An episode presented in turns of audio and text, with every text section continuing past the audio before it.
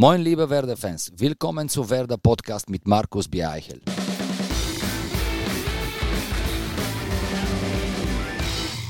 Moin und willkommen zu einer neuen Ausgabe des Werder Podcasts, der auch in dieser Woche von Medientechnik Koik präsentiert wird.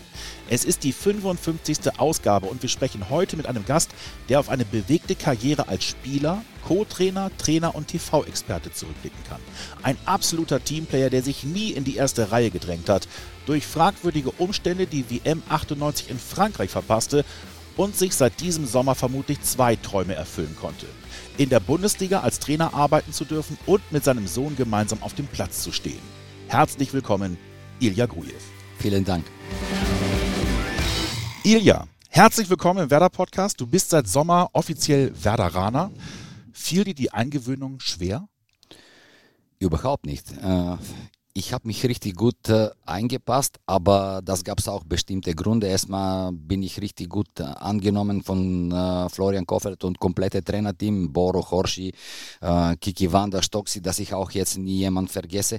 Und äh, die haben mich auch äh, menschlich sehr geschätzt und fachlich sowieso. Und dann haben wir uns richtig gut, oder ich habe mich richtig gut angepasst und habe mich gefreut, weil ich habe hier ein eingespieltes Trainerteam gefunden und Teil dieses Teams zu sein, macht mich Spaß, Spaß, macht Spaß und natürlich bin ich auch stolz. Du hattest ja damals gesagt, als du die Interviews im Sommer hattest, du wolltest deinem Sohn gerne aus dem Weg gehen, gerade in der Anfangsphase. Ähm, hat's geklappt und wie ist es jetzt? Äh, das war natürlich auch äh, zu Hause so besprochen und Wunsch von meiner Frau.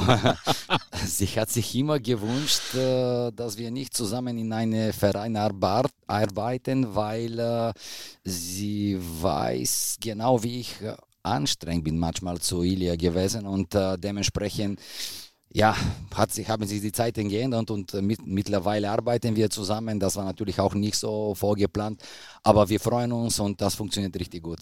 Ihr geht auch zusammen essen mal. Ja, mal ja. Der, der kommt einmal, der kommt einmal äh, in die Woche äh, zu Hause, auch äh, isst gerne bei uns und wir unterhalten uns über viele andere Dinge, nicht nur Fußball. Und natürlich ist das schön, weil äh, in die letzten Jahre, wo ich in Duisburg und der Kaiserslautern gearbeitet habe, haben wir uns sehr selten gesehen und äh, dementsprechend äh, meine Wechsel zu Bremen hat auch äh, mir geholfen, dass wir wieder diese Vater-Sohn-Beziehung wieder stark äh, wird. Wir wollen heute mal versuchen, dich besser kennenzulernen, ähm, über dich und deinen Werdegang zu sprechen. Und dann fangen wir mal ganz vorne an. Du hast das Fußballspiel in Bulgarien gelernt, bei Levski Sofia. Ja, natürlich. Ich bin ausgebildet äh, bei Levski Sofia. Das ist auch so ein Top-Verein in Bulgarien, vergleichbar hier ähm, zu, zu Bayern, Werder, Dortmund. Äh, in die stärksten Zeiten, äh, sozialistisches System damals, äh, richtig ähm, gut ausgebildete Trainer, richtig gute ähm, Möglichkeiten, Trainingsbedingungen, auch äh, Schule war sehr wichtig damals und ich bin stolz, dass ich auch alles durchgemacht habe bei Levski Sofia, so einem Topverein, auch äh, mit Sportgymnasium und äh, bis zum ersten Mannschaft, wo ich auch äh, drei Jahre erfolgreich als Spieler gespielt habe. Man muss für diejenigen, die noch etwas jünger sind, nochmal erklären, es war damals die Zeit, du hast es gesagt, Sozialismus, es war der eiserne Vorhang, ähm, es war nicht so offen, wie es heutzutage ist. Ähm, wie war es denn für dich als Spieler? Ich hatte mit äh, Bernd Hopsch zum Beispiel mal drüber gesprochen, der ist ja auch damals als Veteraner auch im Osten, in der DDR aufgewachsen. Ähm, wie war es für dich? Gab es da auch dann diese, was du gerade sagtest, diese Sportgymnasien, dass man wirklich in so eine Kaderschmiede gekommen ist? Du kannst gut Fußball spielen, dich fördern wir jetzt? Ja, absolut. Nur der äh, Umgang war damals ein bisschen anders als heute. Damals war richtig knallhart. Entweder kommst du klar mit diesem Druck, weil bei Levski war so, entweder bist du Meister, zweiter Platz haben die nicht akzeptiert und äh, du musst auch mit dem diesem Druck klarkommen und wenn du gut äh, dich entwickeln hast und, und äh, gut gespielt hast und die, diese Druck standgehalten hast, dann haben die gefordert und haben gesagt, okay, du kannst auch weitermachen, wenn nicht leider viele meiner Freunde und Kollegen sind ausgeschieden, weil Talent haben die schon gehabt, aber mit dem diesem Druck nicht umgehen konnten. Hast du zu denen noch Kontakt, zu einigen von denen? Ja, natürlich. Äh, ich habe auch vor kurzem meinen 50. Geburtstag äh, gefeiert, auch erstmal hier in Bremen natürlich und dann nachgefeiert jetzt in äh, Weihnachtszeiten in Bulgarien. Da war auch drei, vier von damals, wo wir auch komplette Nachwuchs bei Levski Sofia gemacht haben. Wir haben auch Kontakt immer noch bis heute. Leider, die haben nie geschafft, aber die sind auch gut ins Leben gekommen durch diese Disziplin, was auch uns Sport gemacht hat. Die Disziplin hat dich 91 zum Pokalsieg geführt mit Levski Sofia.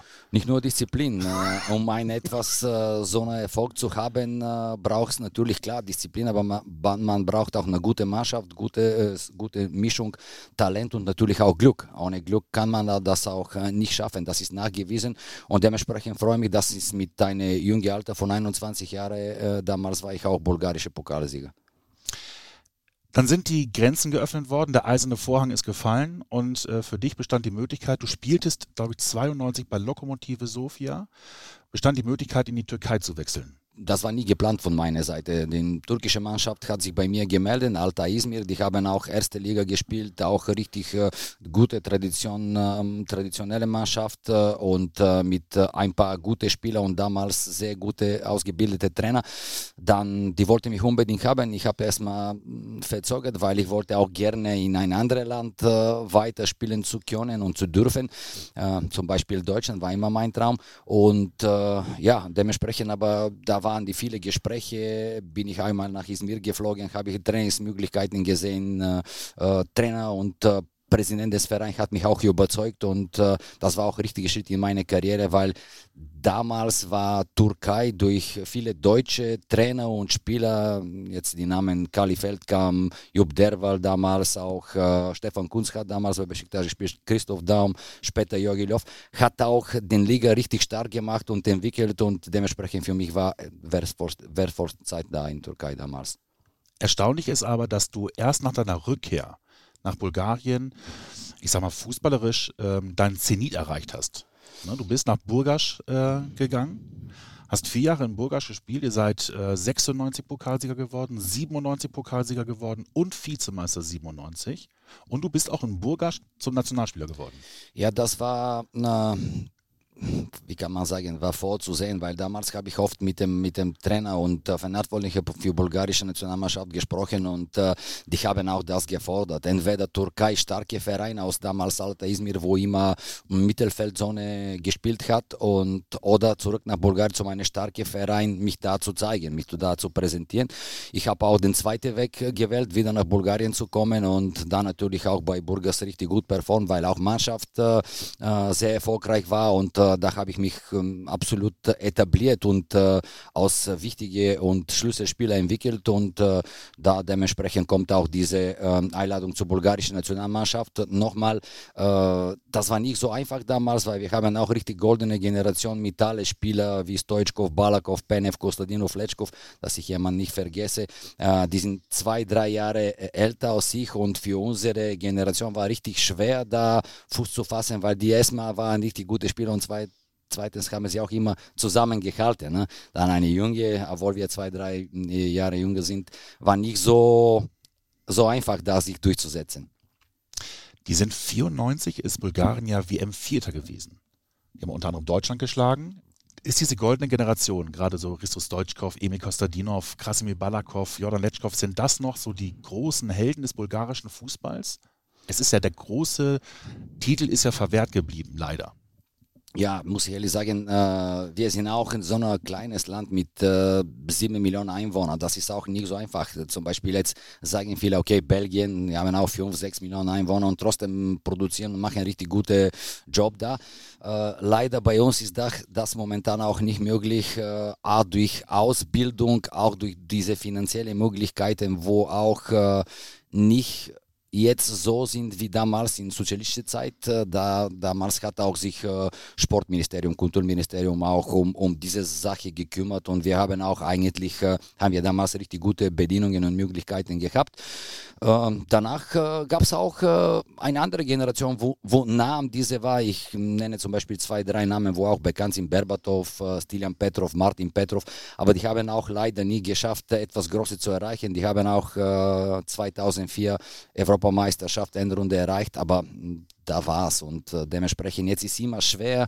Seit dann ist Bulgarien kein Teilnehmer leider für ein WM oder EM äh, und äh, dementsprechend hoffe ich, dass ich in die nächsten Jahre, in die Zukunft, dass ich auch besser wird durch auch viele Spieler, wo auch im Ausland leben, wohnen, ausgebildet sind und dementsprechend viele hoffen auf, auf diese neue sozusagen Generationen, wo auch äh, langsam kommen, um etwas Großes zu erreichen. Mit Silian Petrov hast du auch zusammen gespielt, ne? Ja, und äh, ich war sozusagen sein Vorderer. Wir haben auch ähm, zusammen gespielt in der Nationalmannschaft. Der, der, damals war er richtig jung, mit 19, mit 20 hat seine Debüt äh, gehabt und äh, haben uns oft, oft, unterhalten und bis heute haben wir auch äh, gute Kontakt und äh, ja, der war auch äh, äh, schwer krank, hat Leukämie besiegt von mhm. zwei, drei Jahren. Freue mich sehr, dass er das geschafft hat und jetzt ist auch äh, äh, auf dem guten Weg, hat auch seinen Trainerschein in England gemacht und äh, wird auch äh, diesen Weg auch weitergehen. Wünsche ich ihm alles Gute. Du hast für die bulgarische Nationalmannschaft kein großes Turnier spielen können wir sind bei einem Punkt, der dich sicherlich auch nach wie vor sehr ärgert. Du warst äh, im Grunde ein fester Bestandteil der bulgarischen Nationalmannschaft. Es stand die WM 98 in Frankreich an. Und da gab es eine Dopingkontrolle. Du wurdest angeblich positiv getestet. Ja, das ist ein Thema, wo auch äh, sehr interessant ist. Und äh, ich sage auch jetzt nachhinein, äh, dieser Fall damals hat mich richtig stark gemacht, weil ich war absolut überzeugt, dass ich auch nicht etwas Falsches gemacht habe. Das war auch äh, geplant so vor der WM und äh, Nachhinein äh, hat sich auch kristallisiert, dass ich auch nicht den Schuldige war. Eine andere war da, aber das ist auch eine lange Geschichte. Lange Geschichte. Das war auch damals diese Machtkämpfe zwischen Präsidenten von beide Vereine in Bulgarien oder für verschiedene Vereine in Bulgarien, weil jeder wollte seine Spieler auch zu einem großen Turnier mitbringen und äh, Danach habe ich auch leider, leider natürlich einen Traum verpasst, verpasst diese, äh, Teil, diese Mannschaft äh, zu WM 98 teil zu sein. Aber nachhinein äh, durch äh, zweite oder dritte Probe, was ich abgegeben habe bei einem neutralen äh, Dopinglaboratorium in, in Köln zum Beispiel, hat sich das bestätigt und dementsprechend kann man auch sehen, dass ich auch nicht bestraft worden und äh, dementsprechend, das hat eigentlich mich bestätigt, aber leider habe ich auch das Turnier 98 äh, in Frankreich verpasst. War es denn einfach nur eine Verwechslung? Verwechslung oder, oder, oder Manipulation, dann kann ich jetzt nicht hundertprozentig sagen, so, weil bei, diese Geschichte, weil bei solcher Geschichte ist schwer nachzuweisen. Aber einzige, was ich auch für mich wichtig war und nachgewiesen habe, dass ich auch nicht schuldig war und dementsprechend kann ich auch gut leben. Du hast ja gleich nach der WM die EM-Qualifikation gespielt, wurdest sofort wieder nominiert. Also diese achtmonatige Sperre wurde ja aufgehoben. Aber gibt es da diesen Moment, wo man sich auch fragt, will ich das überhaupt noch? Will ich überhaupt noch dahin? Ja, natürlich, weil ich war ab, absolut sicher, dass ich nicht äh, Falsches gemacht habe. Und äh, dementsprechend ist interessant zu wissen, genau bei erstes Spiel, weil äh, das war ähm, ich habe auch komplett gespielt bis zum Ende äh, äh vorige Saison und dann direkt wieder gestartet, weil da gab es auch keine Strafe auch von UEFA und äh, dementsprechend einzige was äh, für dich oder für euch interessant ist, ist bei erstes Spiel August, äh, das ist zwei Monate nach dem WM sozusagen, äh, haben wir gegen Polen gespielt und das war auch Dopingkontrolle dabei und ich war eine von die beiden Spieler, wo getestet wurde und klar, dass auch am Ende nichts gekommen ist, weil wie gesagt gesagt, nochmal, ich war fest davon überzeugt, weil ich selber habe ich nichts Falsches gemacht. Zwei Jahre bist du nach, diesem, nach dieser WM, 98, bist du noch in Bulgarien geblieben, bei Neftochimik und bist dann nach Duisburg gegangen. Erstaunlicherweise, jetzt muss man ja wissen, Ilja Junior ist ja im Mai 2000 geboren. Und du bist im Juli 2000 nach Duisburg gegangen. Hatte das irgendeine Beziehung oder hast du auch darüber nachgedacht, mal, will ich jetzt nochmal umziehen? Das heißt, Ile hat äh, ein bisschen Glück gebraucht mit seiner Geburt. Nein, äh, das war schon äh, mh, vorher. Habe ich auch ein, zwei Möglichkeiten äh, vor dem 2000 auch zu wechseln. Einmal Spanien, äh, das leider äh, durch damals kein Bossmann-Regeln war nicht so einfach, ja, weil du trotzdem auslaufenden Vertrag musst auch äh, diejenige Verein, wo auch dich haben möchte, auch äh, gewisse Ablösesumme zahlen. Äh, dementsprechend 98 nach dem WM, wo ich auch verpasst habe leider, äh, auch gab es auch großes Interesse von spanischen Vereinen und äh, leider das hat nie geschafft, weil auch damals mein Verein wollte auch äh, höhere Ablösesumme. Und dann zwei Jahre später oder eineinhalb Jahre später haben wir auch mit dem bulgarischen Nationalmannschaft Freundschaftsspiel in Belgien. Da waren auch viele Bundesligisten und äh, nach dem Spiel habe ich mich mit zwei, drei unterhalten, weil die auch unbedingt das haben möchten und äh, derjenige, wo mich auch äh, überzeugt hat und sehr sympathisch mir war, war Frieden Funkel, damals Trainer bei MSV Duisburg und äh, wir haben uns geeinigt und äh, dementsprechend ich habe auch äh, im Winter nach Deutschland bin ich gekommen, äh, medizinische Untersuchungen gemacht, Vorvertrag gehabt und äh, alles drumherum und dann auch trotzdem dieser auslaufende Vertrag hat MSV für mich damals 400.000 deutsche Mark bezahlt und äh, ja, das war ordentlich. Das war 2000, ordentlich. Ja. Da waren die Ablösesummen noch nicht ganz so hoch wie heute. Stimmt, aber damals war auch kein Bossmann. Ne? Ich mhm. glaube auch zwei, drei Jahre später oder, oder noch damals für die äh, Länder, wo nicht EU waren, war kein Bossmann-Regel und dementsprechend äh, war ich sehr froh, dass ich auch äh, mit 30 nach Deutschland kommen dürfen. Das war auch sozusagen meine letzte Chance und äh, ja, das habe ich auch richtig gut äh, genutzt. Vier Jahre bist du in Duisburg geblieben und du sagst ja selber, das ist so ein Stück weit Heimat geworden, Duisburg. Ja, natürlich äh, vier Jahre für einen Ausländer und damals war auch eine turbulente Zeit in Duisburg. Nach dem Abstieg äh, in die Liga, das war auch natürlich komisch, weil Funkel wollte mich unbedingt haben. Dann äh, bin ich nach Deutschland gekommen und äh, der wurde aber schon zwei, drei Monate vor dem Saisonende entlassen. Dann äh, habe ich einen, einen, anderen Trainer gehabt, äh, Wolfgang Frank, leider verstorben, sozusagen der Kloppo-Mentor. Und äh, ja, das war auch ähm, von Anfang an sehr interessant, auch mit ihm. Aber natürlich, der hat mich nicht richtig gekannt. Dann habe ich auch ein paar Monate Zeit gebraucht, um mich zu zeigen. Aber dann natürlich auch lief alles richtig gut und äh, ich habe vier Jahre gespielt gespielt, äh, dann auch noch eineinhalb Jahre gearbeitet dort als Co-Trainer und dann drei Jahre als Cheftrainer. Sozusagen acht Jahre von meinem äh, Leben hier in Deutschland bei MSV Duisburg ist normal, dass auch, auch meine Heimat ist.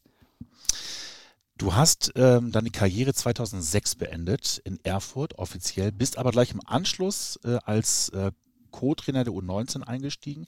Hast du nie die Lust verspürt, auch mal, heutzutage nennt man das Ganze ja Sabbatical, also einfach mal so ein Jahr Auszeit zu nehmen?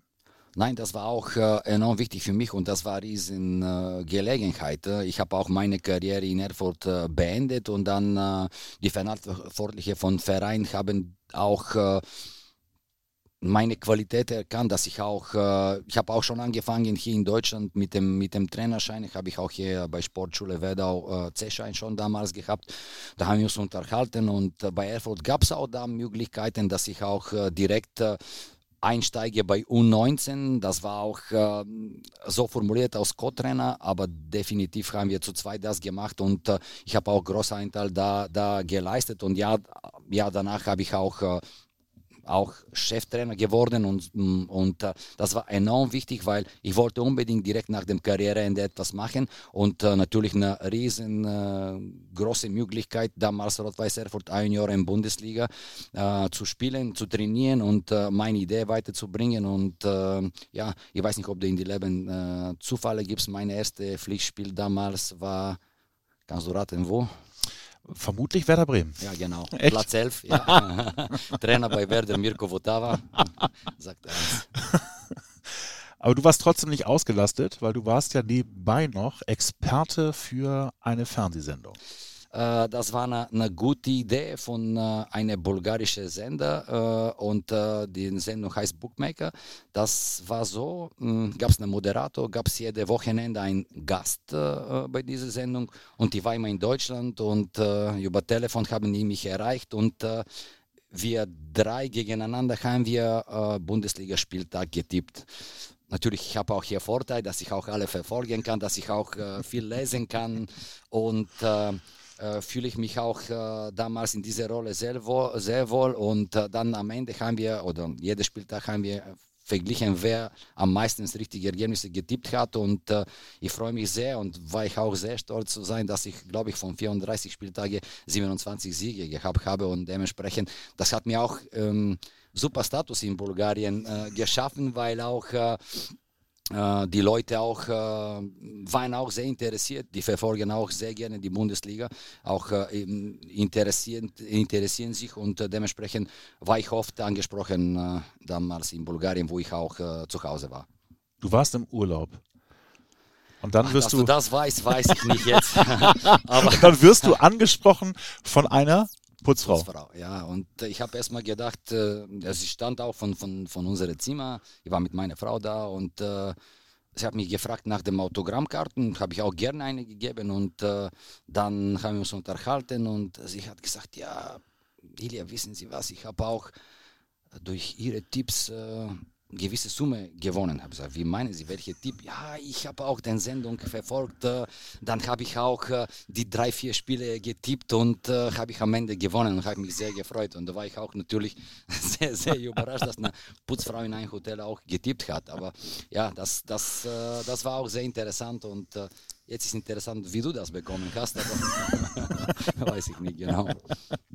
Ja, du weißt, die Quellen bleiben immer verschlossen. Stimmt. Du warst drei Jahre insgesamt in Erfurt und dann kommt irgendwann der Anruf von einem alten Bekannten. Und du hast gefühlt alles stehen und liegen gelassen und hast gesagt, das mache ich jetzt. Ja, genau so war er nicht. Äh, meine ich, äh, an, einen Anruf habe ich bekommen und äh, das ist Krasimir Balakov. Wir haben auch zusammen Nationalmannschaft, bulgarische Nationalmannschaft äh, gespielt. Wir haben uns immer, immer mh, mm, geschätzt, äh, haben wir auch oft Kontakt gehabt und äh, irgendwann, äh, Balak hat mir gesagt, auch äh, wenn ich auch Cheftrainer werde und eine seriöse Mannschaft übernehme, dann werde ich auch gerne mit dir arbeiten. Habe gesagt, ja, sehr gerne.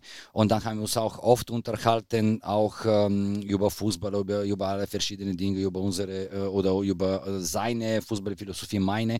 Und dann ist die Zeit gekommen, aber so einfach war für mich nicht, weil ich habe auch äh, richtig gute Job äh, bei Rot-Weiß Erfurt geleistet, äh, war ich äh, sehr hoch angesehen und eingeschätzt bei Verein und äh, die Entscheidung nach Bulgarien zu gehen mit Balakov, natürlich kommt auch dazu Freddy Bobic zwei Monate später als Sportdirektor, war Gold richtig für mich, aber natürlich war nicht einfach, weil wir haben uns mit meiner Frau ähm, Entscheidung getroffen, dass sie alleine mit beide Kinder in Deutschland bleibt. Und äh, ich äh, versuche zu pendeln. Und äh, das war wichtig für meine Karriere. Und dementsprechend bin ich auch dankbar, dass meine Frau diese äh, Rolle übernommen hat. Und äh, zwei komplette Jahre hat sich hier alleine um die beiden Kinder gekümmert. Natürlich, ich bin auch, habe mich versucht und oft äh, geschafft, einmal im Monat hier zu sein. Ich habe mir auch besucht bei jeder Ferien und so, aber da waren die auch äh, nicht so einfache Zeiten und äh, freue mich sehr, dass wir trotzdem diese sozusagen äh, berufliche Trennung unserer Familie auch immer noch in Top-Zustand ist. Oktober 2010, da war das Ende von, von dem Engagement in, in Burgas und dann. Dezember 2010. Oder Dezember 2010, ja. genau. Und dann kommt das Angebot von Lothar Matthäus, Co-Trainer der bulgarischen Nationalmannschaft zu werden. Ist das ähm, so ein bisschen der Olymp eines, eines bulgarischen Trainers zu sagen, jetzt kann ich Co-Trainer oder Trainer der bulgarischen Nationalmannschaft zu werden?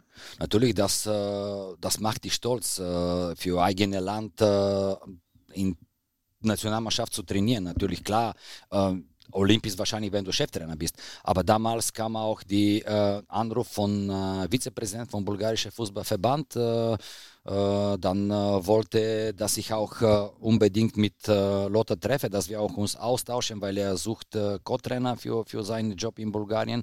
Und das habe ich auch getan, gemacht und muss ehrlich sagen, von, von erstem Mal, wo wir auch mit Lothar getroffen haben, hat richtig gut funktioniert. Wir haben auch Kontakt bis heute noch und ich habe gerne mit ihm diese sechs Monate gearbeitet. Viel gelernt?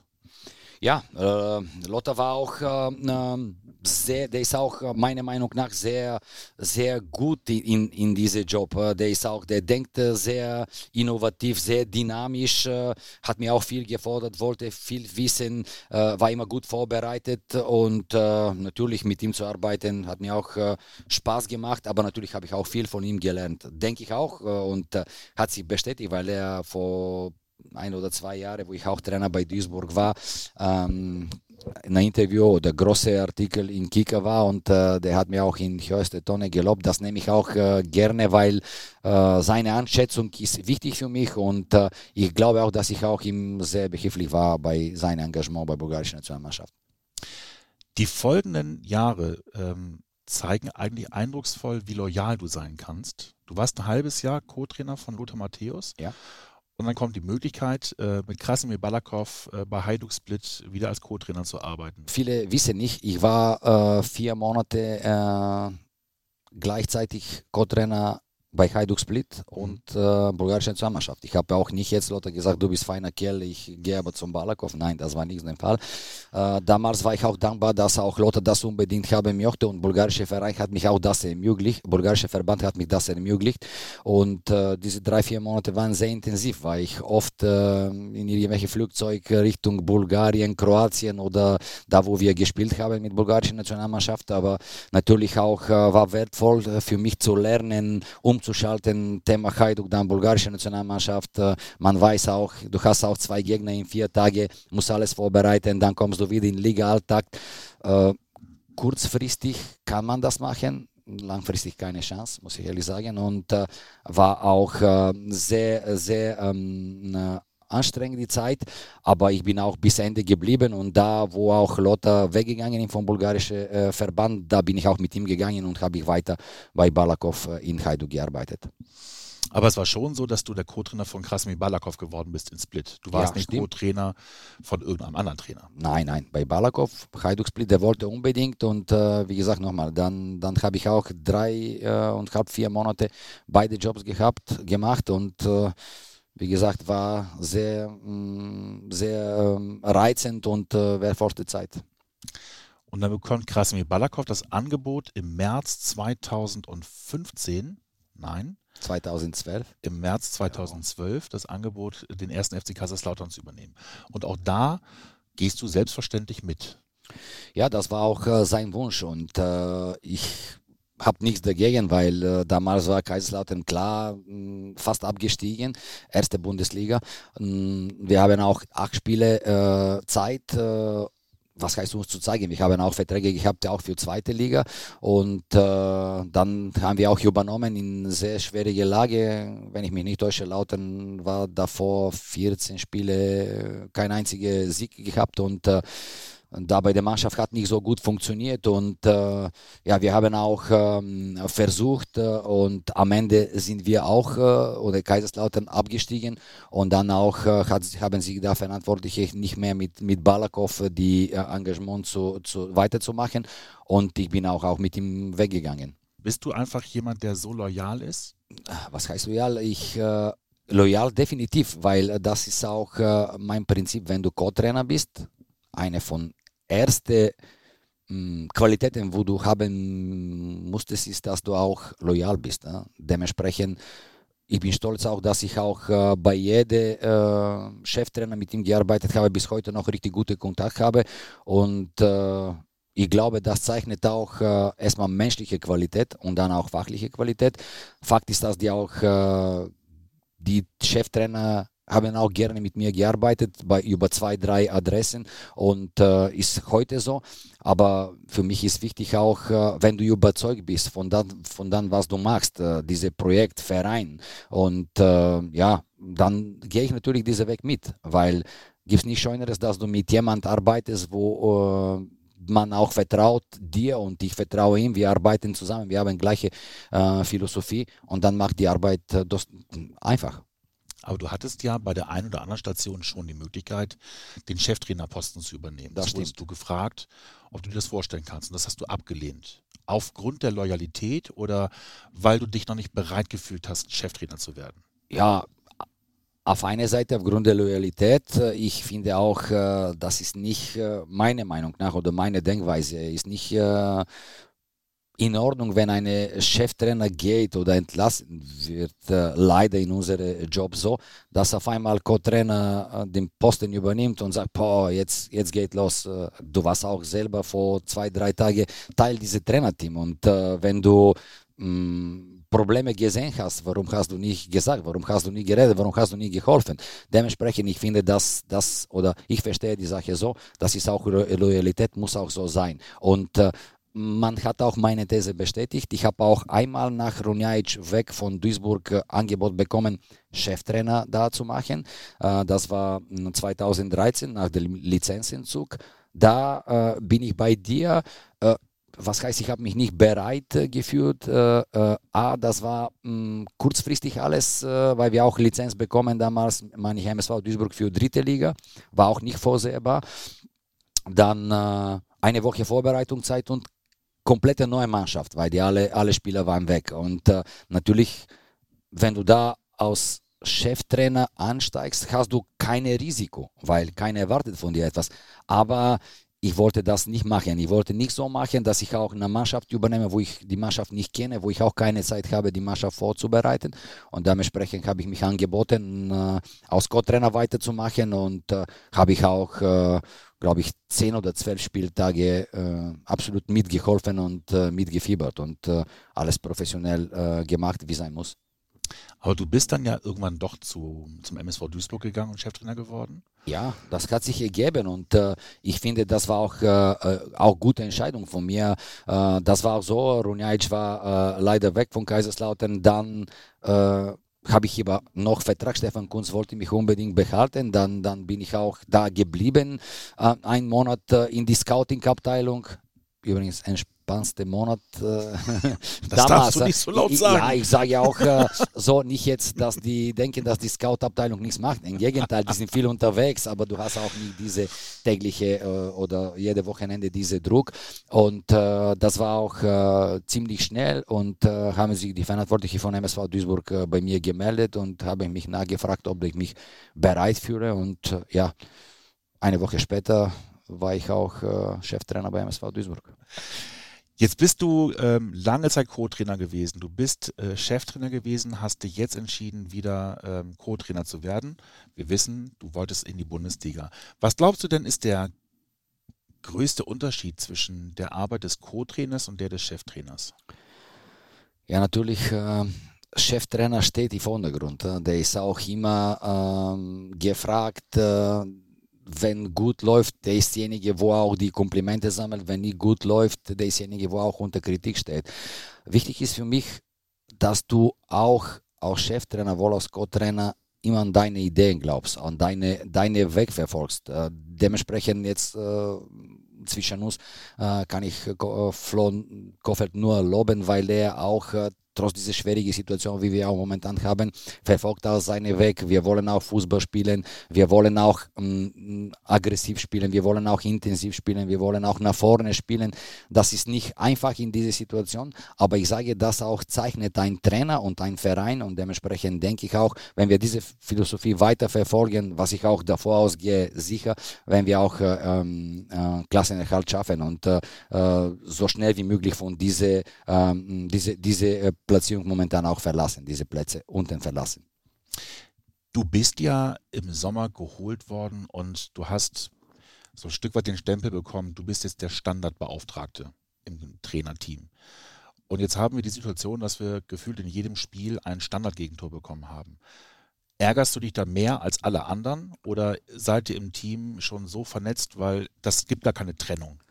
Ja, natürlich ärgert mich. Das ärgert mich, weil, äh, muss ich ehrlich sagen, wir haben auch äh, ähm, richtig gut angefangen, komplette Vorbereitung, kein einziges Gegentor und natürlich auch nach Standards spreche ich auch und dann auch natürlich äh, fängt die Meisterschaft an. Wir wissen jetzt über unsere Problematik, wie viele äh, Innenverteidiger ausgefallen sind, wie viele Außenverteidiger ausgefallen sind, wie viele gute Kopfballspieler ausgefallen sind und dementsprechend ist es schwer, wenn du fast bei jedem Spiel ähm, unterlegen bist von der Körpergröße von, von, von den anderen Mannschaften auch eine, eine Lösungen zu finden. Klar arbeiten wir tagtäglich und äh, ich glaube auch jetzt, äh, natürlich haben wir auch wieder eine, eine Standardstor bekommen, aber wenn man sieht, auch letzte sieben Spiele haben wir nur eins und jetzt zweite Gegentor nach Standards bekommen. Dementsprechend sehe ich auch da Verbesserung, aber das ist auch so, äh, ich ärgere mich natürlich, weil das auch meine, meine Bereich ist und meine Antwortung ist. Natürlich, äh, wir arbeiten im Team, ich habe auch ein, eine andere Aufgabe Aufgabe, nicht nur äh, ganze Tag mit mich Standard zu beschäftigen. Das ist aber natürlich auch Priorität. Ich äh, mache auch natürlich mit dem kompletten Trainerteam individuelle Training mit dem Spieler. Das ist auch wichtig äh, und auch natürlich stehen immer zu, bei äh, Flo zur Verfügung. Und äh, klar, das ist auch ärgerlich und äh, ich, äh, ich bin sicher, dass wir auch, äh, wenn wir alle Spieler zurückbekommen, die auch gesund werden und äh, definitiv werden wir auch äh, diese, diese Thematik auch nicht, nicht mehr haben. Ich bin sicher, dass wir auch in der Lage sind, das abzuschaffen. Das hoffen wir. Wir kommen jetzt mal zu einer Rubrik, die nennt sich Schnellfragerunde. Okay. Ein perfekter Tag beginnt für mich, wenn? Wenn ich aufgestanden bin, wenn Sonne scheint und äh, in Ruhe ein Espresso trinken kann. Mein Lieblingslied in der Kindheit. Ich vermute ein bulgarisches äh, Lied von einem bekannten Sänger.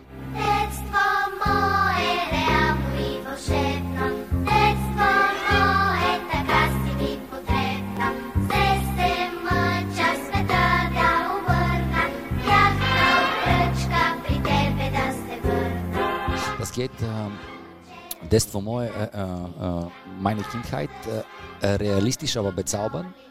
Äh, das, meine Kindheit, ich brauche dich so, wie du bist, mit großen Träumen, mit mit paar, äh, paar Problemen, wie, wie, wo auch jeder Kind macht, paar Dummheiten sozusagen. Ne? Und äh, das geht auch weiter um die Träume, um du da groß werden irgendwann, aber die Zeit genießen, um das auch alles zu momentan zu leben. Das ist echt, ist echt schwer äh, mit deutschen Worten zu, zu äh, übersetzen, aber ist phänomenal. Ich finde richtig schön. Mein schönster Moment als Fußballprofi? Ein Tor für die bulgarische Nationalmannschaft war auch, auch schön. Äh, dann auch Pokalsiege definitiv. Schönster Moment. Tja, der erste oder der zweite Pokalsieg? Okay, dann kann man auch sagen, erster Pokalsieg, weil da war ich noch 21 und war auch bei meinem eigenen Verein. Ja, okay, erster Pokalsieg, richtig. Ja. Ich würde gerne einen Tag mein Leben tauschen mit. Mit Jürgen Klopp, aber ohne Bart. aber schon mit dem Lächeln. Absolut. Das gehört dazu. Mein peinlichster Moment als Fußballprofi. Ich war auch, auch sehr disziplinierter Sportler. Habe ich auch keine kein, kein dumme Sache gemacht, weil das ist gar nicht so ein Moment auch, auch Spieler. Glaub mir, ich habe in Duisburg vier Jahre kein einziger Cent bezahlt, dass ich auch später komme oder so. Niemals. Auch jetzt als Trainer, wo ich gekommen bin, ich konnte damals nicht Deutsch. Ja. Und äh, das war, und damals gab es keine äh, Handys, dass jeder schreibt morgen um 10 Uhr mit dem diese Poloshort und ja. so ich habe auch Glück, ich habe auch eine, eine, ähm, aus, ein Torwart aus äh, Litauen, äh, Gintaras Tauce, mhm. wo auch Russisch perfekt äh, spricht wie ich, weil ich habe auch das in der Schule gelernt. Dann habe ich eine Serbe, Kovacevic oder Kroate, mit ihm Serbisch und noch eine Türke, wo ich auch durch Türkei habe ich auch, äh, spreche immer, immer noch gut Türkisch. Und ich habe zu alle drei jedes Mal auf, auf den Sack gegangen und habe gefragt, wann treffen wir uns morgen? Ne? 10 Uhr, okay. Was für Klamotten brauchen wir für morgen. Ne? Weil für mich peinlich zwei Sachen, dass ich auch komme zu spät, erstmal nicht, nicht wegen Geld. Also Felix Magath hat gesagt, wenn du mit Geld deine Probleme lösen kannst, sind keine Probleme. Ne? Mhm. Das ist auch gut, muss ich ehrlich sagen. Ne? ist kein echtes Problem. Ne? Und, und äh, wenn mir auch peinlich, dass ich auch, überleg mal jetzt, du, alle sind da und du kommst nicht punktlich, weil du entweder nicht verstanden hast oder bist du einfach spät gekommen. Das, das zählt bei mir nicht. Und zweite, mh, hm, überleg mal, alle kommen mit blauer Poloshort und ich komme mit weiß. Das wäre auch dumm oder so. Und dann habe ich immer und dann das, deswegen äh, bin ich da sehr, sehr stolz. Und äh, später auch als Trainer habe ich das auch immer äh, vorgelebt und dementsprechend habe ich auch bei meinen Spielen das gefordert dass die auch immer punktlich sind, dass die immer äh, gleich, einheitlich sind und äh, das hat richtig gut funktioniert. Aber peinlichster Moment. Aber dann, wenn du keinen Panikmoment hast, ist es okay. Nee, nee, aber de, de, definitiv gab es eine oder andere, aber ich kann mich jetzt nicht erinnern. Ne? Mein Lieblingsspieler. Platini. Maradona war nicht, weil der, ich habe auch gerne gehabt, die Spieler, wo auch äh, Vorbilder waren. Ne? Und mhm. Maradona war genial, aber kein Vorbild.